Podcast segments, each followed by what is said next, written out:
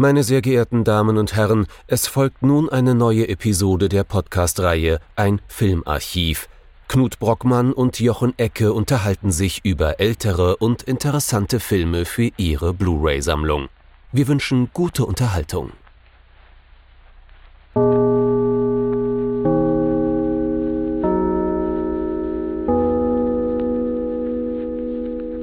Hallo Knut. Hallo Jochen und hallo liebe Zuhörerinnen und Zuhörer zu einer neuen Folge unseres Filmarchivs. Wir haben uns jetzt ja dreimal mit einem Hashtag auseinandergesetzt, nämlich dem Hashtag Japanuary. Und da haben wir uns gedacht, jetzt müssen wir eiskalt duschen und kehren mal ganz schnell an die Heimat zurück und haben uns einen Film aus der guten alten Weimarer Republik angeschaut. Was also ganz knapp. Ganz knapp. Äh, erschienen ist er schon, also nachdem eine gewisse nationalsozialistische Partei demokratisch an die Macht gewählt wurde. Ähm, nämlich 1933 und zwar spät 1933, glaube ich, aber wahrscheinlich gedreht noch vorher und entstanden und konzeptioniert noch vorher. Also so ein klassischer Scharnierfilm, ne? noch nicht wirklich Nazi-Kino, aber nahe genug dran.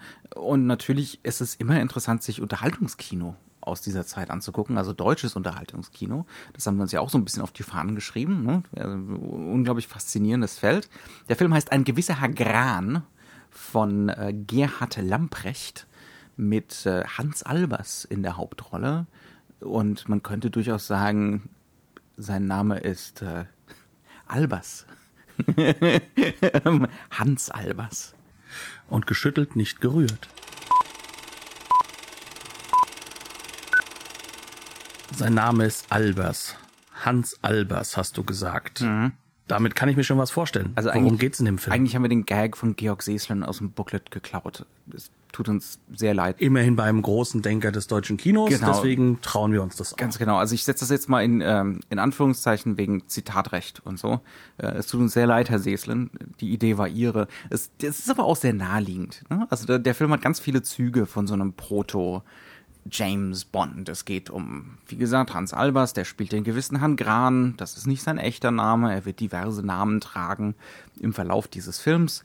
Herr Gran ist hinter Plänen her. Klingt arg vertraut, ne? Aus dem Spionagefilm, aus dem James Bond-Genre. Wir haben also so einen Hitchcock-artigen MacGuffin, hinter dem alle herrennen. Diese Pläne befinden sich in Italien. Äh, es sind übrigens Pläne für eine seltsame Maschine, die angeblich die elektromagnetische Zündung von Flugzeugmotoren aus weiter Entfernung, sozusagen in der Luft, ausschalten kann. Ist höchst sekundär, klingt aber arg militaristisch, ist es auch so ein bisschen. Ne? Äh, da haben wir schon so ein bisschen so einen vagen Subtext, ne? der, äh, der ganz interessant und unangenehm ist. Ist aber wie gesagt äh, gar nicht mal so wahnsinnig relevant für den Film. Ist relevant. Halt ein echter MacGuffin. Genau, ein klassischer MacGuffin, alle sind in den Plänen her. Ähm, wir sind dann zunächst mal in Venedig, dann später sind wir in Rom, quasi touristisch unterwegs. Auch hier eine klare, eine klare Vorahnung der James Bond-Filme und des, des Spionagegenres an sich, also des Spionagegenres, wie es dann in der Nachkriegszeit sich so ausgestaltet hat, äh, hier schon vorhanden. Ähm, es kommt zu Irrungen und Wirrungen. Es gibt ganz viele verschiedene Parteien. Es gibt einen äh, Hauptmann von der Gegenseite, den Hauptmann Gordon, der auch hinter diesen Plänen her ist. Es gibt einen angeblichen Kunsthändler, das ist der Tschernikow, gespielt von Albert Bassermann. Äh, wir haben ihn liebevoll äh, Dr. Helmut Dracula getauft, weil er fantastisch mit einem fantastischen Pfälzer Akzent spricht oder Dialekt spricht. Und den ähm, Blick von Bella Lugosi hat. Und den Blick von Bella Lugosi hat. Ähm, es kommt dann, wie gesagt, zu Irrungen und Wirrungen, durchaus auch zu Liebesirrungen und Wirrungen. Das Ganze ist dramaturgisch mäßig konstruiert und trotzdem ist das ein durchaus faszinierender Film. Vielleicht kein toller Film, ne? aber äh, dieser Blick in die 30er, dieser Blick in die, in die Abgründe des deutschen Unterhaltungskinos und die Geschichte des deutschen Unterhaltungskinos ist doch immer wieder interessant. Ja, weil wir uns da jetzt nicht mit einem Film beschäftigen, der jetzt, sag ich mal, bahnbrechend ist, der mhm. total neu ist, der das Kino komplett umbaut. Wir haben es nicht mit einem Regisseur wie Fritz Lang oder wie Murnau oder sonstige von den ganz großen Namen zu tun, sondern wir haben es mit einem ordentlichen Regisseur seiner Mhm. Zeit zu tun, der anfangs durchaus auch äh, ambitionierte Werke gemacht hat. Genau, also der hat so, der hat, man kann das schon so sagen, der gehörte vom Prestigefaktor her zur ersten Riege in der Weimarer Republik. Das heißt also, der durfte zum ersten Mal die Buddenbrocks verfilmen, zum Beispiel. Die allererste Verfilmung von Emil und die Detektive ist von ihm, äh, damals mit einem Billy Wilder Drehbuch, spannenderweise. Dann hat er sich einen Namen gemacht mit Milieufilmen. die dann durchaus dann schon eher wiederum einen intellektuelleren Anspruch hatten. Genau, also so einen, so einen klassisch linken auch durchaus. Ne? Genau. Äh, Das heißt also, er war tatsächlich im Arbeitermilieu unterwegs, hat dann eine Trilogie gedreht mit Laiendarstellern, on Location. Es geht ganz viel um die materielle Realität, die Slums von Berlin. Ne? Also ich glaube, einer der Filme heißt auch tatsächlich im Englischen das, äh, mit dem englischen Titel The Slums of Berlin. Äh, lustigerweise. Also das war durchaus jetzt nicht irgendwie ein ganz mittelmäßiger Regisseur, aber auch jetzt keiner, der heute noch großartig bekannt ist. Und dann an den dieser Namen haben wir trotzdem bisher vergessen. Also ich habe ihn vergessen. Ja. Das ist nämlich Gerhard Lamprecht. Gerhard Lamprecht. Ich glaube, ich habe ihn am Anfang mal genannt, aber ja, genau. Und jetzt an dieser Zeitenwende hin äh, zum, ja, äh, zum Dritten Reich äh, wendet sich der gute Mann dem Unterhaltungsfilm zu, aus offensichtlichen Gründen. Ne? Ja, das ist so eine, wie man es dann halt bei anderen Künstlern nennen könnte, schon so, so, so eine Art kleine, kleine Richtung in Richtung innere Immigration. Ne? Genau. Er hat allerdings auch durchaus Sachen gedreht später, äh, die durchaus propagandistisch waren. Also man kann jetzt nicht sagen, äh, das war ein Ehrenmann und der hat sich halt rausgehalten. Also das hat definitiv auch nicht. Ähm, Er hat's versucht, Ja. aber er ist dann schon dann ein bisschen gescheitert. Aber es ist auf jeden Fall jetzt keiner so wie Veit Harlan, den man mit dem Dritten Reich so tief verbinden möchte. Ganz genau, Sondern das ist einfach wirklich ein Regisseur, der vor und nach dem Krieg durchaus patente Filme gemacht hat, teilweise sehr, sehr gute Filme. Einer von den ganz frühen Trümmerfilmen nach dem Film, nach dem Zweiten Weltkrieg ist dann auch von ihm. Ähm, also das, ja, das ist ein Gediegen, ne? Ja. Kann man nicht anders sagen. So, und jetzt dreht er hier dieses Ding. Warum hat eine Produktionsfirma für dieses Ding Geld ausgegeben? Was würdest du denn sagen, was sind die Motivationen, diesen Film zu machen? Ich würde sagen, dass der Film erst einmal Schauwerte bietet. Und zwar nicht im modernen Sinne, von wegen Action-Szenen. Da gibt es zwar auch eine durchaus schnittig inszenierte gegen Ende. Ja, und auch mal zwischendrin so ein paar Set-Pieces. Genau, aber es geht vor allem darum, den Schauwert der exotischen Welt Italiens zu zeigen. Also, Manometer, dieses, dieses unerreichbare Italien. und das ist genau für diese Art Menschen auch gedacht, für die das damals unerreichbar war. Das ist für das geringere Bürgertum, die jetzt das Tor in die Welt wirklich durchs Kino haben. Genau, die, die können sich leisten, zwei, dreimal die Woche ins Kino zu gehen, aber die können sich keine Fahrt nach Italien leisten, so wie sich das nur ganz wenige sowieso zu der Zeit leisten könnten. ne? Also diese ganze Urlaubskultur, das ist ja eher eine Nachkriegsgeschichte, glaube ich. Bin, bin da jetzt auch kein großer Experte, aber Reisen, ja, allerdings nur für wirklich Reise, reiche Leute. Ne? Ähm, alle anderen sind ins Kino gegangen. Und für die ist dieser Film da, oder? Ja, weil es ist ein Film, in dem erst einmal für sie ein, ein, ein Rollenmodell geschaffen wird, nämlich der zutiefst moderne, äh, man könnte schon fast sagen alerte, aber auch sehr fesch äh, ge, ge, gekleidete äh, ähm, Hans Albers, der ganz klar zum höheren Bürgertum gehört. Also er ist definitiv auch bürgerlich. In dieser Ja. Hinsicht sind wir stark weimarisch geprägt. Ne? Aber es ist auch klassisches Hollywood. Ne? Das, genau, das niedere Bürgertum darf sich repräsentiert sehen im Höheren. Ne? Ja. Ähm, immer so, das bin ich auf der Leinwand, nur mit ein paar Mark mehr die Woche auf dem Konto und mit schickeren Klamotten. Ja, und der Fähigkeit, auch wirklich den Mut aufzubringen, den Hut schräg aufzusetzen. Mhm, das ist ganz gewagt. Ja, ganz gewagt. Also man kann sich das wirklich so vorstellen, so die erste Szene in dem Film, mit der wir so ein bisschen reingeschickt werden, ist erstmal eine Aufregerszene, denn da passiert ein Mord. Ähm, Wir kriegen ein Cold Open. Ne? genau, ja. Das, was man heute Cold Open nennen würde. Ja. Ganz genau. Das, das, das ist übrigens auch eine der clevereren Inszenierungsmethoden, die der Film hat.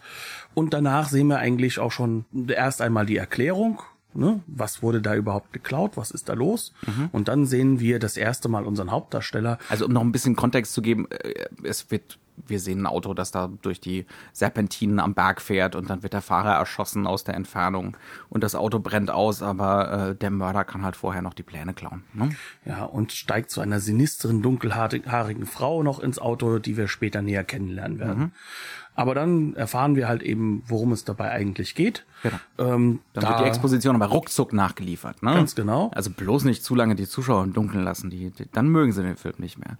Ja, und dann haben wir halt den Punkt, dann sagt der Mann vom Militär, geben Sie mir den Geheimdienst und wir schneiden schon direkt nach Venedig und sehen auf einer Gondel fesch und unglaublich gut aussehend und ausgeleuchtet in der Welt drinnen. Das heißt also mhm. nicht irgendwo nachgedreht in einem Studio. Keine Rückpro. Gar nichts. sind wirklich in Venedig, ja. Und wir sehen den Herrn Gran. Mhm. Und wie gesagt, der schräge Hut, hervorragend gekleidet und er bekommt dann auch schon das erste Mal seinen ersten ja, man kann sagen, seine strong first impression ist, er bekommt ein Stück Papier, da steht was drauf, er wird von der Brücke aus zugeworfen. Genau, und das das Papier wird dann zerrissen, wird dann äh, weggeschmissen ins Wasser und mhm. wir sehen sofort, ah, da ist ja unser Spion. Das und, ist jetzt Und dann heißt, ne, jetzt mal ein bisschen schneller hier mit dem mit dem Boot, weil äh, jetzt ist Urlaub vorbei. Genau. Erstmal so, ja, aber das ist wirklich nicht so weit entfernt davon, wie wir heute James Bond eingeführt bekommen würden in, ne, ne, in einem Bond, der, was weiß ich, in Venedig anfängt. Ne? Also das ist wirklich nicht weit weg. Super fesch, äh, super cool, super locker. Mhm. Der Hans Albers spielt diese Rolle auch als müsste er da gar nicht anwesend sein. Mhm. Also das ist so ähm, eine Beschreibung, die, die ich neulich in einem anderen Kontext von einem anderen Schauspieler gehört habe. Er spielt das immer so, als müsste er gar nicht spielen. als, als müsste er gar nicht an diesem Film teilnehmen. Ähm, also es ist eine ungeheure Lässigkeit, eine ungeheure Modernität. Da schnarrt kein R bei ihm. Den könnte man problemlos auch in seiner Darstellungsart in die in einem Film von Ende der 50er setzen und das würde man vollkommen akzeptieren. Mhm. Ja? Während ganz viele von den Darstellern um ihn herum, die sind dialektal gefärbt, ja, was auch relativ typisch ist, glaube ich, für den Anfang vom Tonfilm, äh, als man einfach noch nicht so richtig drauf eingestellt war. Wir haben ja gerade erst mal Tonfilm seit vier Jahren, seit 1929. Und bei Herrn Salvers, da sitzt alles. Der ist unglaublich, wie gesagt, unglaublich vital, unglaublich modern, unglaublich lässig. Wie gesagt, der wirkt die ganze Zeit so, als geht ihnen das alles nichts an. Eigentlich, ja. Ähm, das ist natürlich auch nicht so ideal. Oder beziehungsweise für die Konstruktion dieses Films ist es ideal, denn Spannung entsteht durch diese Figuren nicht. Ne? Die Spannung ist insgesamt in diesem Film erstaunlich abwesend. Das ist somit das Spannendste, was man im Film sagen kann, ist, wann kommt denn endlich Spannung auf? ähm, auch das ist aber durchaus, glaube ich, eine Konstruktion, die in dieser ja. Zeit gewollt ist. Also wir haben es hier wirklich mit einer, äh, mit einem Auftragsfilm in der Hinsicht zu tun. Er hat genau einen Auftrag. Er soll das Publikum ordentlich urlaubshaft unterhalten, aber er soll das Publikum nicht irgendwie verschrecken, er soll nicht zu heftig sein, mhm. sondern möglichst eine breite Schicht an Menschen ansprechen. Ja. Und ähm, in dieser Hinsicht versucht er, dieses an sich ja schon relativ unerhörte Thema des Spionagefilms ähm, so umzusetzen, dass auch jeder mitkommt. Egal ja. wie. Und wenn wir jetzt sagen, vier Jahre Tonfilm, ne, mhm. das Publikum hat ja schon einiges an Tonfilmen gesehen. Ah, die meisten davon auch schon davor einiges an Stummfilmen. Das heißt also, wir haben hier ein durchaus filmgebildetes Publikum. Mhm. Vielleicht filmgebildeter als heute, weil das, das einfach das, das Hauptthema ist. Das ist das Hauptding ins Kino gehen. Mhm. Also man hat halt keinen Gibt Fernseher. Keinen Fernseher, ganz genau. genau. Gibt maximal ein Radio, wenn man Glück hat zu Hause. Absolut. Ähm, du hast schon ein Stichwort geliefert. Urlaubshaft. Lass uns mal über das Urlaubshafte an diesem Film sprechen. Denn über weite Strecken, würde ich das auch so sehen, ist das kein Spionagefilm, sondern ein Urlaubsfilm, so wie wir es in den 50er Jahren dann auch wieder haben im deutschen Kino. Ne? Jede Inszenierungsoption könnte auch die drei Männer auf einem Boot plötzlich auftauchen lassen, die dann trällernd durch den Hintergrund marschieren. Mhm. Also es ist wirklich so, wir haben zwei Bildebenen. Wir haben mhm. die Bildebene, in der die Geschichte erzählt wird. Die ist zutiefst langweilig, und in die Ecke gedrängt. und mäßig konstruiert. Ja, auch die Inszenierung ist nicht besonders. Das Blocking ist so, wie es sein muss. Die Mise en scène ist so, dass wir alles sehen können, was die Leute machen. Aber Hauptsache, man sieht noch was vom Hintergrund. Und der ist derjenige, der eigentlich dann wirklich zentral ist. Weil Ja. Und es der ist ist raffiniert inszeniert. Ne? Ganz genau. Und sehr, sehr gut inszeniert. Also es geht immer darum, komme ich jetzt mit der nächsten Kamerafahrt beim Postkartenmotiv an? Ne? Äh, wie kann ich mit äh, der nächsten Parallelfahrt im Hintergrund äh, die Kirche aufdecken oder den berühmten Brunnen oder die berühmte Treppe in Rom.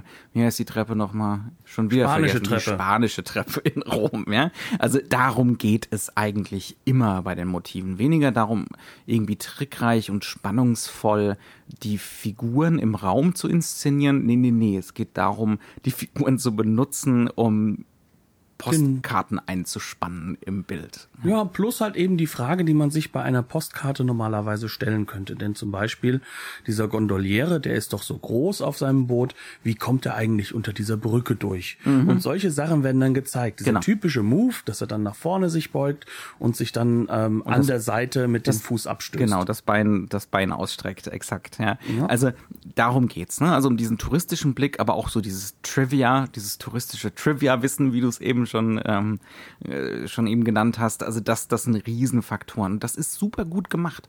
Da merkt man auch die Vergangenheit von Lamprecht in diesem Realismus, ne? in diesem deutschen Realismus im Milieufilm, weil er seine Kamera wirklich nach Venedig schleppt, nach Rom schleppt äh, und ungeheuer aufwendig dann die Kamera in die Gondel setzt, ne? ähm, neben der Gondel geht, herfahren lässt, weil in einem zweiten Boot, ins, auf das Auto stellt und so weiter und so fort. Ja, also der schreckt da vor gar nichts zurück und das muss man wirklich auch aus der Zeit raus betrachten, dass man diese Räume so erfahrbar macht mit der Kamera. Ne? Also wir fahren mit der Kamera da durch die Kanäle und wir sehen die Brücken und wir sehen die Häuser, wie sie an, an uns vorbeiziehen und wir kriegen einen wirklichen Eindruck davon, wie es wäre, dort zu sein. Wir haben jetzt mittlerweile, ich meine, wir, wir schalten den Fernseher an und dann gibt's die spezifischen Kanäle, wo sowieso immer irgendeine Reisedoku läuft, insbesondere tagsüber. Das ist was, ja, das beeindruckt uns nicht mehr. Ne? Aber man muss wirklich bedenken, in den 30ern war das technisch ungeheuer aufwendig. Ähm, eine dokumentarische Kamera hätte das in dieser Qualität gar nicht einfangen können. Ne? Die waren einfach nicht gut genug. Das heißt also, das geht eigentlich nur mit diesem filmischen Aufwand, mit dem Budget dahinter und auch mit dieser Ambition dahinter. Und das ist wirklich, wo der Film auch beeindruckend ist, wo der Film wirklich auch sichtlich ambitioniert ist. Ne? Also wo er seine Hausaufgaben gemacht hat und auch irgendwie liefern will bei diesem sinnlich erfahrbar machen von diesen Orten. Ja, und das ähm, mag jetzt aus heutiger Sicht in vielerlei Hinsicht halt schwierig wirken, dass man das nachvollzieht. Aber wir müssen uns das nur einfach mal ein bisschen in den Kopf reinführen, wie ist das mit den Kameras damals, ne? Also wir haben normalerweise ähm, durch den Tonfilm wieder so eine Art Rückbesinnung. Also es gibt ja, ähm, das wissen wahrscheinlich viele von unseren Hörern, äh, gab es ja so, als der Stummfilm, sag ich mal, vom Tonfilm so ein bisschen abgelöst wurde, gab es ja diese berühmten Flugblätter, unterstützt den Stummfilm als wahre Kunstform.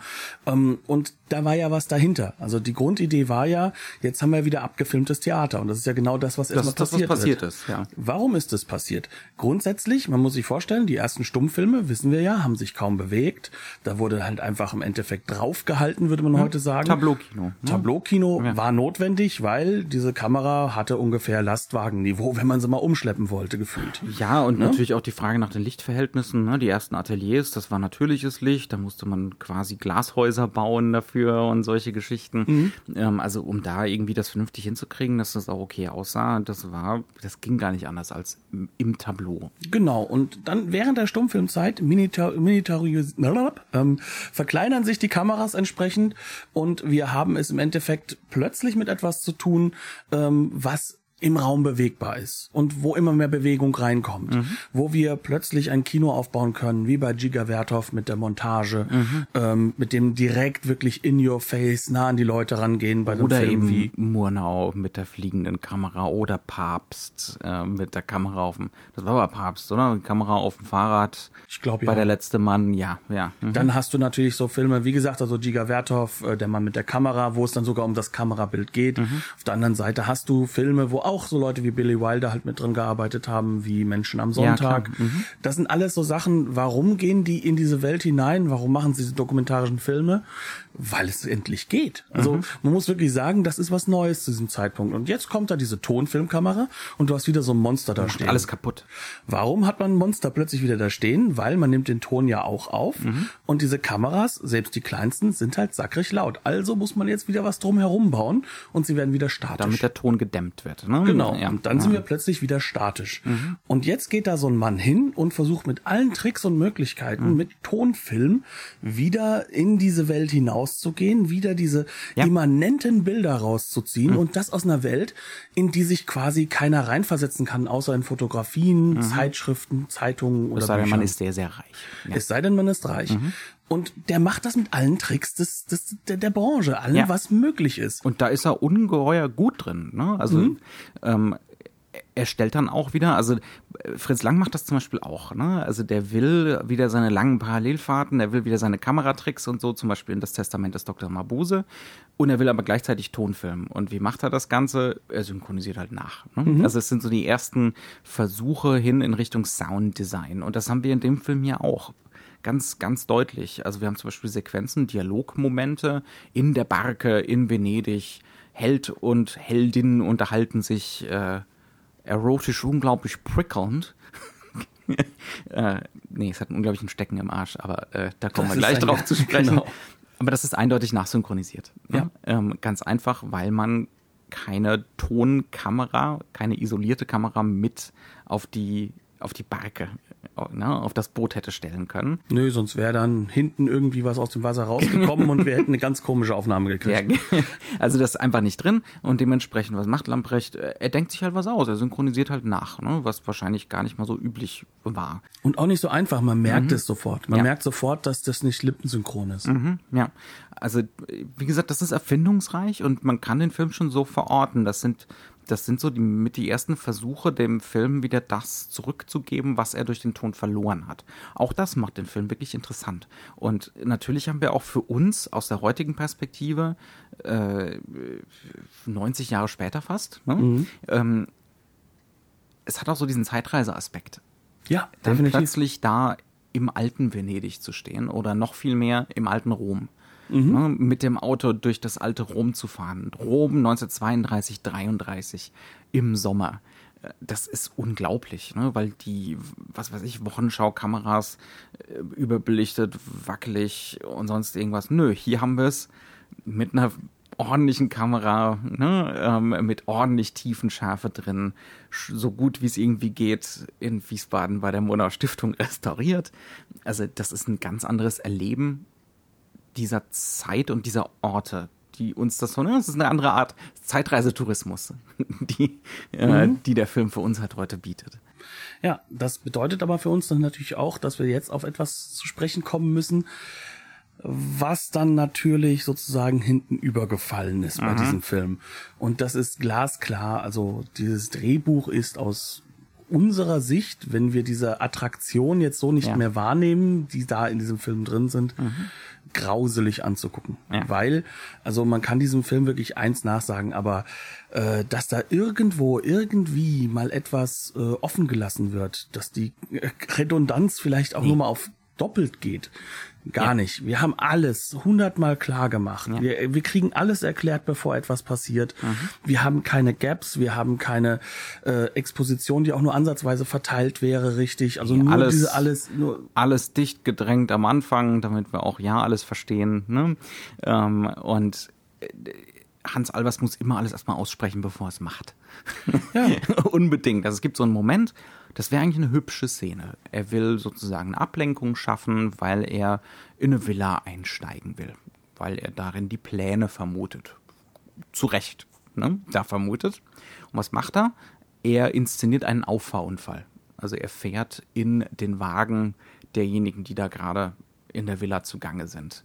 Und das wäre ein wunderbar irritierender Moment, wenn unser Protagonist einfach, wir zeigen ihm, wie er nachdenkt, und dann macht er das einfach, fährt in so ein anderes Auto rein. Dann könnte man so nach und nach die Erklärung nachliefern. Aber nö, Hans Albers muss erstmal sagen, so, jetzt gibt's hier gleich die große Karambolage. und dann, damit auch ja äh, die Omi im Publikum nicht zu sehr erschreckt, wenn er da mit lautem Poltern in den anderen Wagen reinfährt. Und so ungefähr funktioniert der ganze Rest vom Film. Der ist äh, super verschränkt. Es gibt wahnsinnig viele äh, so Dialog-Hooks. Das heißt also, in einer Szene wird gefragt, wo ist eigentlich Herr Gordon? Und dann gibt's das nächste Bild und da ist Herr Gordon. Ne? Ähm, also man darf, jede Frage wird sofort beantwortet und wenn sein muss, wird sie zweimal beantwortet. Und äh, hier kommt niemals die Frage auf, äh, ich zitiere Heinz Strunk, warum hat der General die Rakete eigentlich ins Meer gelenkt? Äh, wir wissen immer, warum hier gerade irgendwas passiert ist und warum es passieren wird. Also mhm. das ist halt auch so eine Sache. Also wir schalten dann doch mal irgendwie zum höheren und weiteren Wissen zu den Bösewichtern, die mhm. dann sagen, oh, das darf aber jetzt nicht der Herr Gran sein, sondern mhm. wir müssen gucken, dass der Herr Gordon kommt. Ne? Mhm. Und dann schalten wir zurück und im Endeffekt äh, hat man sofort auch das Gefühl, ähm, dass der Herr Albers mit uns gerade im Kino gesessen hat, weil der weiß das, weiß das schon. Der weiß das alles ja, schon. Also der ist so souverän ne, dieser, dieser, dieser Agent des neuen Bürgertums, dieses Fashion-Bürgertums, der ist so auf Zack. Der weiß immer schon, was als nächstes kommt. Mhm. Ähm, damit die, also die Gefahr die Gefahr Von, der Gefahr. Der, die Gefahr der Spannung auf gar keinen Fall aufkommt. Es gibt x Gelegenheiten, wo der Film so ein bisschen andeutet, oh, jetzt, jetzt gehen wir in Suspense-Richtung. Wir haben zum Beispiel so die klassische Opernszene. Ne? Wir hocken, wir hocken im Theater und wir haben Operngläser und man denkt sich, ja, jetzt geht hier die Hitchcock-Nummer los, ne? wo wir Verbrechen zusehen mit unserem Protagonisten aus weiter Entfernung und wir können nichts machen, weil wir ja nicht die Vorstellung unterbrechen können. Das, das lausige Ballett, das unten gerade läuft. Wirklich ganz lausig, die Nummer. Ähm, aber es kommt dann einfach nicht. Also es passiert dann einfach nicht. Es wird so links angetäuscht, aber nee, also das kann man unseren Zuschauern echt nicht zumuten. Ne, die sollen hier Urlaub machen. Die sind genau. hier gerade auf Urlaub. Und das ist dezidiert die Haltung des Films. Ja, mhm. und also gleichzeitig ist es dann so, dass das mag noch lausig sein, das Ballett, aber diese Position, dass man da oben in der Loge runterguckt, das wird ausgebreitet. Ja. Weil das ist etwas, was sich natürlich dann der, die meisten Kinozuschauer so nicht leisten können mhm. zu schauen. Ja, so ist also dieses Ballett. Ja, so soll das, das also aussehen. Genau. Wäre, es wäre zu hoffen, dass es nicht so ist. Also ich glaube, selbst 1933 wäre das eine extrem dämliche Nummer gewesen, um ehrlich zu sein. Ja, ähm, also da wird ganz viel an Möglichkeiten ausgelassen und dann werden so Handlungen so angeschnitten. Wir haben so einen melodramatischen Plot in der Mitte. Der ist eigentlich ganz vielversprechend. Äh, wir haben die Ehefrau des Bösewichts, also dieses Tschernikows, der in Besitz der Pläne ist und äh, der die Seiten gegeneinander ausspielt und möglichst viel Kohle machen will. Und der gute Mann ist verheiratet. Hm? Und seine Frau ist tief unglücklich und hat eine Affäre mit einem Künstler angefangen. Und äh, das. Was aber nur angedeutet wird. Ja, ja, und der Künstler hat auch ein Akt, ein, ein Akt. Äh, Gemälde von ihr angefertigt, das natürlich ihr Mann nie zu sehen bekommen darf. Und jetzt würde man so denken, ja, das ist ja auch so ein bisschen ein Thema, dass man öfter mal in den Bond-Filmen ne, so zu sehen bekommt, äh, die arme gefangene Frau des Bösen ne, der, äh, der sie unterdrückt und sie kommt aus diesem Gefängnis nicht raus und sie muss da irgendwie befreit werden. Ist natürlich auch jetzt äh, aus, aus feministischer Sicht eine äußerst problematische Figur, aber wenigstens mal irgendwie was, was dramaturgisch interessant wäre. Aber das wird nur so links angetäuscht und ist eigentlich nur Anlass dafür, dass Hans Albers sagen kann, nu komm mal, Kindchen. Ich löse das. Ich kümmere mir. Genau. ja, ähm, keine Sorge, äh, der Alte kriegt das Bild nicht zu sehen. Also mhm. das ist alles. Es ist nur eine weitere Gelegenheit, damit Hans Albers demonstrieren darf, wie unglaublich cool und lässig er ist und äh, ob er jetzt hier ist oder in der Bar, ist auch egal. Mhm. mhm. Ja.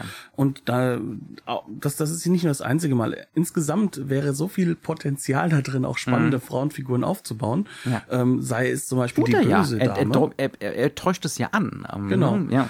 Sei es halt zum Beispiel diese böse Dame, die äh, im Endeffekt, äh, wie soll ich es ausdrücken, ja, äh, eigentlich die ausführende Kraft vom, vom äh, Tschernikow ist, äh, die darf an einer Stelle mal kurz sagen, sehnsuchtsvoll, eigentlich würde sie ja gerne einfach nur Frau sein.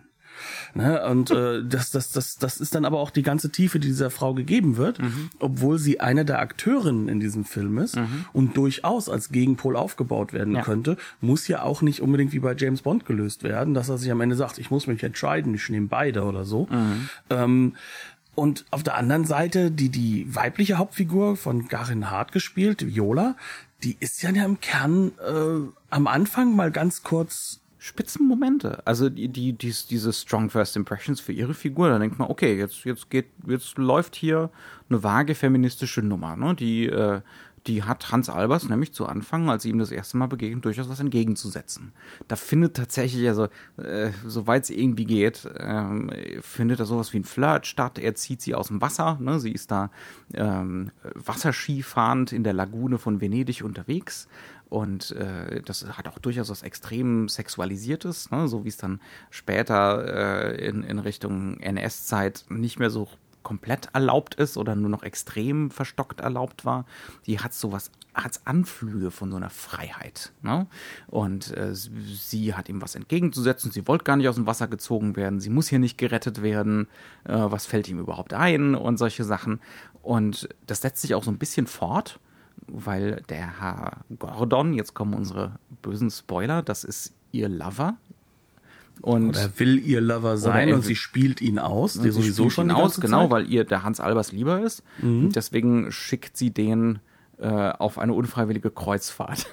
also sagt so, ich bin da drüben auf dem Boot, äh, schipper mal darüber und dann ist sie gar nicht da und äh, er muss per Schiff nach Rom fahren und das dauert natürlich Tage und sie darf stattdessen mit Hans Albers durch die Gegend äh, gondeln. Das ist natürlich eigentlich unerhört. Ne? Also das sind so Momente, wo sie wo sie diesen Plan ausheckt, wo sie irgendwie so das Heft in der Hand hat und man denkt sich, okay, das könnte eine ganz interessante Figur werden, ne? eine ganz interessante Frauenfigur und dann dann darf sie am, ab diesem Zeitpunkt, wo sie ihm hinterherreist, nur noch mit den berühmt-berüchtigten mädchenhaften Telleraugen das Mädchen sein, ja. das ihn Weithund.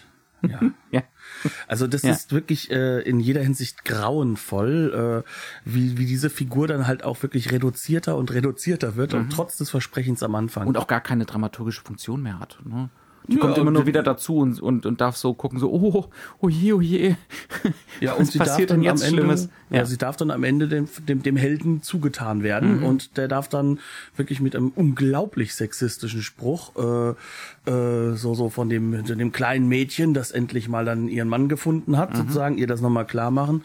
Und das, das war's dann sozusagen. Also da ist nichts, da ist nichts mehr drin, was überhaupt interessant wäre oder was halt auch nur ansatzweise mit, auch mit Frauenrollen in der Zeit Zeit, die, die, ja. die es durchaus auch gab, äh, noch zu tun hat. Also eine Marlene Dietrich, die würde jetzt hier schreiend aus dem Raum rennen. Mhm. Das, das kann man so anders nicht sagen. Mhm. Ne? Ja. Ähm, und, und das sind so wieder die Momente, wo man sich dann doch auch wieder ans Gegenwartskino, an das deutsche Gegenwartskino erinnert fühlt, um ehrlich zu sein. So dieses irgendwas nicht durchhalten ähm, irgendwie äh, was irgendwoher schlecht kopieren ne? oder ansatzweise kompetent kopieren und dann gar nicht wissen, was man überhaupt damit anfangen möchte. So im Rest des Films, ne? dramaturgisch. Ne? Wir haben irgendwie eine Frauenfigur und was weiß ich, bei Lubitsch oder äh, bei Sternberg oder so haben wir diese Art von sexueller Spannung schon mal gesehen, fanden wir ganz gut. Und dann, nee, aber das wird uns jetzt ein bisschen zu viel. Jetzt ruder mal wieder zurück oder wir wissen gar nicht, wie gesagt, was wir damit tun wollen, wo das Ganze hinführen soll. Und äh, da fühlt man sich schon unangenehm an so manchen Dilettantismus im Gegenwartskino erinnert, ohne jetzt wieder in dieses Horn stoßen zu wollen, der deutsche Film an sich ist schlecht. Nein, das ist, äh, das ist so dieses, äh, dieses Ding, was im deutschen äh, Kino häufig in diesem Mainstream-Bereich auch passiert. Wir mhm. haben wenig Geld, wir dürfen keine Fehler machen, also wagen wir auch nichts. Ja. Und dadurch entsteht dann so, so, so ein Brei manchmal. Ja, aber auch so ein Anti-Intellektualismus, also so ein ja. nicht etwas nicht durchdenken. Ne? Etwas nicht wirklich hinterfragen und dann mal versuchen, wirklich durchzuexerzieren im Drehbuch. Nee, wir kehren dann lieber in angestammte Rollenbilder zurück. Die Schauspielerin darf sich dann auch im Spiel infantilisieren, die flötet nur noch. die, das ist kein Dialog mehr, das ist ein Flötenspiel. Und ähm, ja, da bleibt dann einfach nichts mehr übrig davon. Also der Film bricht so ein bisschen in sich zusammen. Jetzt haben wir ganz viel Böses gesagt. Was ja auch durchaus korrekt ist, weil ja. ähm, ganz ehrlich, was bringt mir die beste Regie, wenn ich keine Ambiguität habe, wenn, ja. wenn ich keine Fallhöhe in den Figuren habe, keinerlei Spannung, wenn keine Veränderung da ist. Also mhm. Also es ist ja nicht mal die Hollywood-Änderung da, ja. so von wegen, das so, so vom Muster auszubrechen, wieder mhm. zurückzukehren, sondern das Muster wird einfach durchgezogen. Ne? Genau. Ja. Also ähm, es ist echt wirklich äh, wer böse von Anfang an ist, ist, wer bleibt böse, wer gut ist, bleibt gut. Das Luder ist das Luder, der Lump ist der Lump. Also da ist einfach nichts ne, in den Figuren, muss man leider so sagen. Ähm, und der Einzige, der wirklich sowas wie Charme entwickelt, ist tatsächlich die Hans Albers Figur. Was aber vor allem halt an Hans Albers selbst liegt, der Und- einfach diese Ausstrahlung Und, hat. und vielleicht noch an, an Dr. Helmut Dracula, Ja. der einfach, ja, also der macht das ganz ordentlich, diese Bösewicht-Figur und ist einfach unglaublich lustig mit diesem Pfälzer Dialekt, aber das bin wahrscheinlich nur ich. Nicht nur du. Also die, Sache ist, ähm, er macht's ja aber auch wirklich gut. Ja, ja. Also so, so ein Bösewicht zu spielen, das musste ja auch Spaß machen. Und das macht ihm richtig Spaß. Mhm. Ja. Mhm. Jeder sinistre Blick ist ein Kichern von ihm gleichzeitig. Ja, ja. Ja, und ähm, aber wenn wir das jetzt halt zusammennehmen, dann heißt das trotzdem nicht, dass das jetzt wirklich grauenvoll ist, sich sowas anzugucken, sondern dieser Film hat halt einfach auch dieses, die- diese Spannung zwischen diesen zwei Dingen, ne? Dieses einmal mit der Kamera Unglaubliches machen, ähm, immer da auf Stummfilm zurückgreifen, Mhm. Ja. wo es nur geht. Also da reicht es dann, wenn die Musik da ist, brauche ich doch nicht den Ton vom Auto. Deswegen kann ich die Kamera viel mehr dynamisieren, weil ich habe die Musik. Aber wenn ich zum Beispiel, also man muss wirklich sagen, das erste Drittel vom Film mit den ganzen Einführungen, diese, der, der ist sorg, sorgfältig gestaltet. Ja? Also zum Beispiel einfach nur die Einführung von dieser Frauenfigur, von Viola, äh, wie sie da ne, äh, Wasserski fährt und wir sehen gegengeschnitten immer wieder den Herrn Gran, also Hans Albers, äh, in seinem Segelboot. Und das, äh, das Wasserskifahren macht ein unglaubliches Getöse auf der Tonebene, ne? Sounddesign. Und dann schneiden wir zu Hans Albers und der ist cool und lässig und deswegen sitzt er nur im Segelboot und dann plätschert nur so ein bisschen Wasser. Ja, solche Geschichten. Das ist wirklich super gemacht. Ja, also wirklich richtig gute Ideen. Da merkst du auch, da ist eine Ambition da. Gar keine Frage. Und dann fällt es halt in sich zusammen. Aber du hast ein bisschen angesprochen, ne? Warum sollte man sich das angucken? Für mich hat so diesen Faktor auch von, wo ist die deutsche Populärkultur? Das finde ich immer wahnsinnig spannend. Wo ist der, dieser German Pop? Äh, auch so das Normale im deutschen Pop. Also ich meine, wenn wir klassisches Hollywood-Kino, die Durchschnittsware des klassischen Hollywood sehen wollen, dann kann ich auf Amazon gehen oder in den Mediamarkt und dann kriege ich auch die Durchschnittsware. Kein Problem. Aber die Durchschnittsware dieser Zeit des deutschen Films, nö. Ja, also wir kriegen nur äh, wirklich diese großen Namen und die großen Klassiker und der Rest scheint verloren. Auch der Film schien ja verloren, ne? bis er ausgegraben wurde und dann äh, tollerweise eben durch die Monau Stiftung restauriert wurde. Äh, und ich finde, das ist auch bei sowas, und ich glaube, da sind wir uns einig, ist ein ungeheurer Verdienst, auch solche Mittelmäßigkeiten. Ja, gerade diese Mittel, ja, gerade diese Mittelmäßigkeiten auszugraben, weil wenn wir jetzt mal ganz ehrlich sind, diese anderen Filme, ne, da gibt es halt auch noch immer eine Möglichkeit, dass man dann damit auch vielleicht auf der einen Seite Geld macht oder oder halt einfach für sich äh, kulturell sich sehr sehr gut darstellen kann, wenn man so etwas macht. Aber das hier, das ist wirklich die Erhaltung von Film. Ja, also es heißt, wir, wir haben es hier damit zu tun, dass jemand wirklich da ist, der möchte uns zeigen, Ja. was ist die Geschichte des Kinos. Ja. Und das ist eine viel, viel höhere Leistung, wenn man dann mal hingeht und nicht nur die schlechtesten und die besten, Genau. sondern genau die dazwischen auch Ja. mal rausgrabt. Weil das ist ein Film, bei dem kann ich mir vorstellen, was ist es denn nun gewesen, wenn ich 1933 ähm, in diesen doch durchaus chaotischen Zeiten ins Kino gegangen Mhm. bin. Was habe ich mir da angeguckt? Und ich kann mir nicht vorstellen, dass dieser Film auch nur ansatzweise negativ aufgenommen wurde, weil diese Beruhigung ist in so einer Zeit, in der Der man in der Realität unterwegs ist, durchaus genau das, was das Publikum braucht ganz oder will. Der hat Kritiken gekriegt, glaube ich, ähm, die ganz ähnlich sind wie das, was wir jetzt hier gerade besprechen. Also ist nett, ja, es ist nett zu schauen, ist eine Prestigeproduktion, bietet was fürs Auge. Hans Albers macht das hübsch. Ja, so genau diese Art von Kritik. Also wir sind da nicht so weit weg, glaube ich, vom damaligen Publikum, bis auf diese Schauwerte natürlich. Ne? Die hat man damals definitiv anders erlebt und diese diese Genre-Elemente, die Neujahr, sagen wir mal Neujahr waren, die waren damals auch nicht komplett neu. Nein. Ne? Ähm, aber das ist es eben, ne? Also dieses, äh, es geht darum, ein Gefühl für Kulturgeschichte zu bekommen. Und das bekommt man eben gerade durch Mittelmäßigkeiten. Warum, warum haben wir so ein klares Gefühl für was weiß ich, die 80er? Ne? Weil wir mit den Mittelmäßigkeiten der 80er, zumindest in unserem Fall, oder mit- gerade mit den Mittelmäßigkeiten der 90er aufgewachsen sind. Wir haben so ein, so eine, einen Vergleichshorizont, ne, wo wir sagen können, das ist besonders gut in den 90ern oder in den frühen 2000ern oder in den 80ern, weil ich genau weiß, was Mittelmaus war, was das Normale war, ähm, was was Besonderes war und was eben nicht. Und das fehlt uns für das deutsche Kino, glaube ich, aus den 20er, 30ern ganz gewaltig. Insofern ist das super, sowas vorliegen zu haben. Und da gebe ich dann auch gerne die 16, 17, 18 Euro dafür aus. Mhm. Und wo hast du sie genau ausgegeben? Nicht nur bei der Monau Stiftung, sondern? Ähm, das ist wieder bei Concord erschienen, die ja ganz viel mit der Monau Stiftung zusammenarbeiten. Äh, Blu-ray äh, extra frei, aber das kann man auch niemanden verlangen. Ne? Also es ist äh, des Aufwands genug, dass man das doch schon ziemlich ramponierte Material, wie gesagt, dass man, man hielt diesen Film lange Zeit für verschollen. Den hat man irgendwo in, in Russland, Russland, gefunden, ne? die dann Ja. eine, eine Kopie entdeckt, ganz genau. Und dann wurde das eben restauriert. Man merkt dem Film an, dass er da Es sind Gaps drin, manchmal ist da ein Sprung drin. lange Jahre wahrscheinlich mäßig gelagert wurde. Ne? Ähm, ist aber also so gut wie es halt geht. Das Material kann man schon sich schon schön angucken. Teilweise hat es eine erstaunliche Grundschärfe immer noch, äh, trotz dieser Lagerungsmethoden und obwohl es eben nicht das Original Kameranegativ war, sondern ne, halt eine Kopie, die da irgendwo rumlag. Ähm, wie gesagt, bei Concord erschienen, da ist noch ein Georg Seeslen-Essay dabei, der sehr, sehr sorgfältig so die, das Genrehafte, die Genre-Elemente rausarbeitet, auch über ganz viele Themen redet, über die wir hier jetzt auch gesprochen haben. Äh, natürlich viel, viel besser und eloquenter als wir, das ist vollkommen klar. Aber ähm, also das ist ein prima Essay, äh, das ist eine schöne Dreingabe.